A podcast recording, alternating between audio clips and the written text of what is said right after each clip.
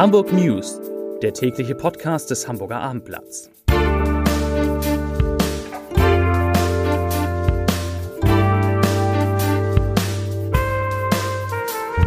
Herzlich willkommen. Mein Name ist Lars Heider und heute geht es in diesem Podcast um ein großes Interview, das wir mit dem Chef der Hamburger Sparkasse geführt haben. Bei der sind ja rund 1,4 Millionen Menschen aus Hamburg und Umgebung Kunde und wir sprechen über Negativzinsen, über Kreditausfälle und um die und über die Zukunft der Filialen. Weitere Themen sind, der Senat lockert tatsächlich noch einmal die Corona-Bestimmung. Bei Airbus wird protestiert und die Hamburger sollen die Kundenzentren bewerten. Dazu gleich mehr. Zunächst aber wie immer die Top 5, die fünf meistgelesenen Texte auf abendblatt.de. Auf Platz 5 Eisendorf, das ist ein Stadtteil von Harburg.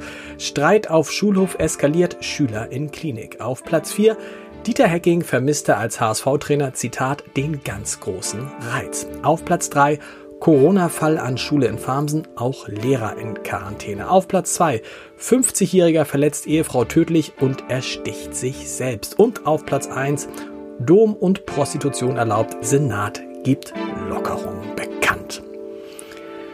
Ja, das ist erstaunlich. Obwohl die Zahl der Neuinfektionen in Hamburg in den vergangenen Wochen immer deutlich zweistellig war und das auch bleibt, traut sich die Stadt, traut sich der Senat neue Lockerungen zu und hat die heute in der Landespressekonferenz, die es jeden Dienstag gibt und die man jeden Dienstag auf abendblatt.de live verfolgen kann. Auf dieser Landespressekonferenz sind heute die Lockerungen bekannt gegeben worden und es sind echt äh, erstaunliche, denn ab dem 15. September ist Prostitution in Hamburg wieder erlaubt entsprechende Hygienepläne vorausgesetzt. Natürlich, äh, Sozial- und Gesundheitssenatorin Melanie Leonard hat heute nur angedeutet, was sie darunter versteht. Ganz wichtig ist, wer zu einer Prostituierten geht, der braucht einen Termin, der muss sich vorher anmelden, der muss seine Kontaktdaten hinterlassen. Eben all sowas. Also das ist ab dem 15. September schon wieder erlaubt und ab dem 1. November sind tradierte Volksfeste, wie das heißt. Tradierte Volksfeste wieder möglich. Das klingt so ein bisschen nach der Lex Dom, denn mit Hilfe dieser neuen Regel soll der Winterdom möglich werden. Der Winterdom muss jetzt ein Hygienekonzept vorlegen und dann könnte es ihn vom 6. November bis zum 6. Dezember geben. Wer hätte das gedacht? Ganz klar, es wird auf dem Winterdom kein Alkohol geben und ähm, der Senat behält sich vor, den Winterdom auch, Winterdom, auch wenn er begonnen haben sollte, wieder abzubrechen, wenn das Infek Infektionsgeschehen ähm, zu stark werden sollte. Frage ist, ob unter die tradierten Volksfeste, tradierte Volksfeste, ein wunderbarer Begriff, ob da auch die Weihnachtsmärkte drunter fallen. Vielleicht, vielleicht müssen auch die einfach nur Hygienepläne vorlegen und dann können, kann es auch die geben. Das wäre doch ein schönes Signal am Jahresende. Und möglich werden auch Stadionveranstaltungen, hat Melanie, Melanie Leonhardt heute gesagt. Oh Gott, mit dem Namen Probleme. Stadionveranstaltungen unterzucken natürlich alle Fußballfans und denken, kann der HSV, kann der FC St. Pauli, können die beiden Hamburger Zweitligavereine wieder vor Zuschauern spielen? Und die Antwort ist wahrscheinlich nicht, denn äh, es gibt Sonderregelungen für, Sta für Stadionveranstaltungen, aber nur, wenn sie von großer überregionaler Bedeutung sind und das gilt wahrscheinlich für Zweitliga-Fußball. Nicht gemeint ist damit wohl vor allem das Tennisturnier am Roten Baum, das wird zugelassen und da dürfen Stand jetzt 1000 Zuschauer den großen Tennisspielern zugucken. Um den Corona-Block abzuschließen, da noch nicht ganz, es geht gleich immer noch um Corona, aber mm, zumindest die aktuellen Zahlen. Heute hat es 66 Neuinfektionen gegeben. Moment, man muss sagen, 66 neue Infektionen sind von den Gesundheitsämtern gemeldet worden, der Gesundheitsbehörde. Davon aber nur 21 von gestern. Die restlichen waren Nachläufer äh, vom Wochenende. Das Spiel kennen wir ja schon. Jetzt zu dem großen Interview, von dem ich gesprochen habe. Ähm, wir haben mit dem äh, Vorstandssprecher der Hamburger Sparkasse, mit Harald Vorgesang, ein langes Interview geführt. Genau gesagt, ich habe das gemacht in der Reihe Entscheider treffen Heider und Sie und ihr könnt euch dieses Interview gut etwas mehr als eine Stunde jetzt anhören unter www.abendblatt.de slash Entscheider. Was hat er gesagt, der Harald Vorgesang? Er hat unter anderem gesagt, dass die Haspa äh, durch die Corona-Krise mit sehr hohen Kreditausfällen rechnet und deshalb weder in diesem Jahr noch im nächsten Jahr einen Gewinn erwartet. Das ist äh, un ungewöhnlich. Original hat Harald Vogelsang gesagt, ich zitiere, 2020 und 2021 werden für uns Nullerjahre werden und das wäre schon ein gutes Ergebnis. Trotzdem, obwohl die Haspa in diesem und im nächsten Jahr keinen Gewinn machen will, wird, will sie versuchen, Negativzinsen für die Kunden, für ihre Kunden, solange es geht, zu vermeiden. Einfach wird das allerdings nicht. Ich zitiere nochmal Harald Vogelsang.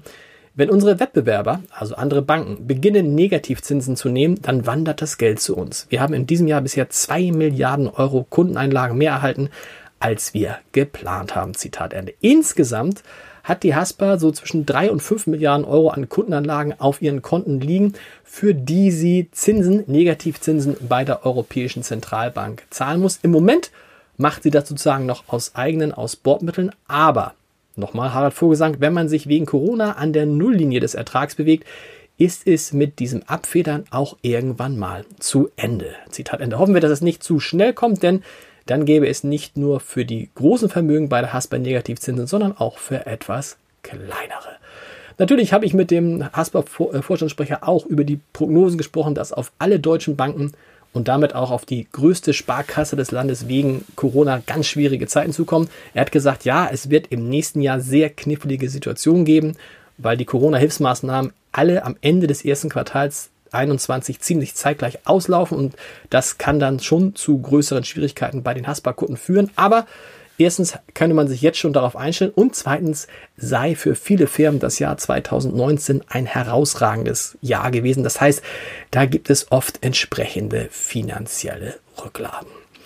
Harald Vogelsang hat auch in dem Gespräch, und das vielleicht zum Schluss dieses Blogs, auch mal eine persönliche Bilanz, was heißt eine persönliche, eine Haspa-Bilanz gezogen. Wie ist eigentlich die Haspa Jetzt, äh, wie sind die Mitarbeiter der Haspa? Fast 5000 Mitarbeiter durch die Krise gekommen.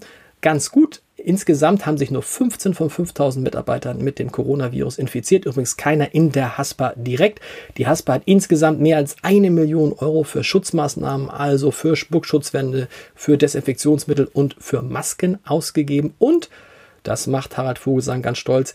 Die Haspa war die einzige Bank, die während des Lockdowns die Filialen offen hatte. 2000 ähm, Menschen, 2000 Mitarbeiter der Haspa haben dafür gesorgt, dass die Filialen offen geblieben sind. Und er, äh, Harald Vogelsang, Vogelsang sagt dazu, die haben einen großartigen Job gemacht, für den ich sie sehr bewundert habe. Wie gesagt, das komplette Interview jetzt auf www.armblatt.de slash Entscheider, das lohnt sich wirklich.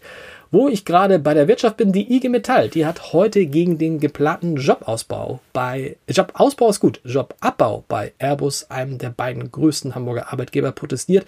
Vor dem Osttor des Flugzeugbauers versammelten sich rund 200 Beschäftigte. Mehr waren wegen der Corona-Pandemie nicht erlaubt. Um 10 Uhr startete ein Autokorso, an dem sich nach Gewerkschaftsangaben dann 500 Mitarbeiter mit ihren Wagen beteiligt haben. Etwa eine halbe Stunde kam Auto um Auto aus dem Werksgelände auf Finkenwerder heraus und fuhr in Richtung Westen. Anschließend bekräftigen Redner von IG Metall und Betriebsrat ihre Forderungen nach einem Ausschluss betriebsbedingter Kündigung. Wie mehrfach berichtet in diesem Podcast, will Airbus wegen Corona 5100 Stellen in Deutschland streichen und in Hamburg stehen allein 2260 Jobs zur Disposition. Zum Schluss, bevor wir zum Leserbrief des Tages kommen, eine Frage. Wie zufrieden sind die Hamburger eigentlich mit ihrer Verwaltung?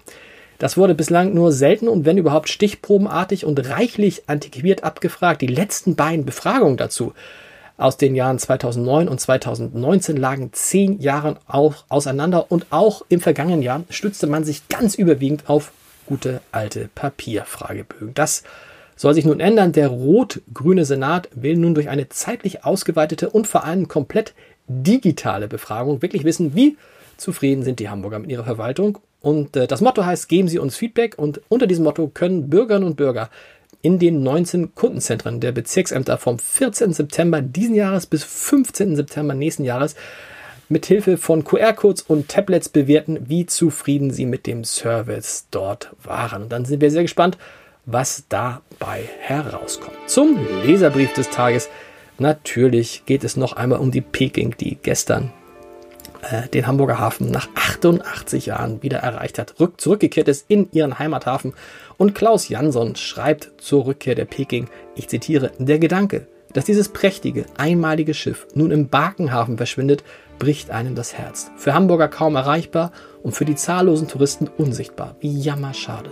Man sollte die Cap San Diego, die nun schon seit Jahrzehnten an der Überseebrücke liegt und für wahr kein Hingucker mehr ist, in den Barkenhafen verlegen und dafür der Peking diesen zentralen Liegeplatz überlassen. Das wäre angemessen, findet Klaus Jonsson. Ich bedanke mich für diesen Leserbrief und ich bedanke mich für Ihre, für eure Aufmerksamkeit. Wir hören uns morgen wieder am 9. September.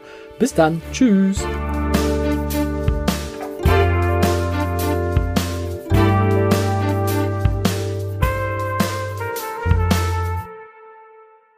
Weitere Podcasts vom Hamburger Abendblatt finden Sie auf abendblatt.de slash podcast.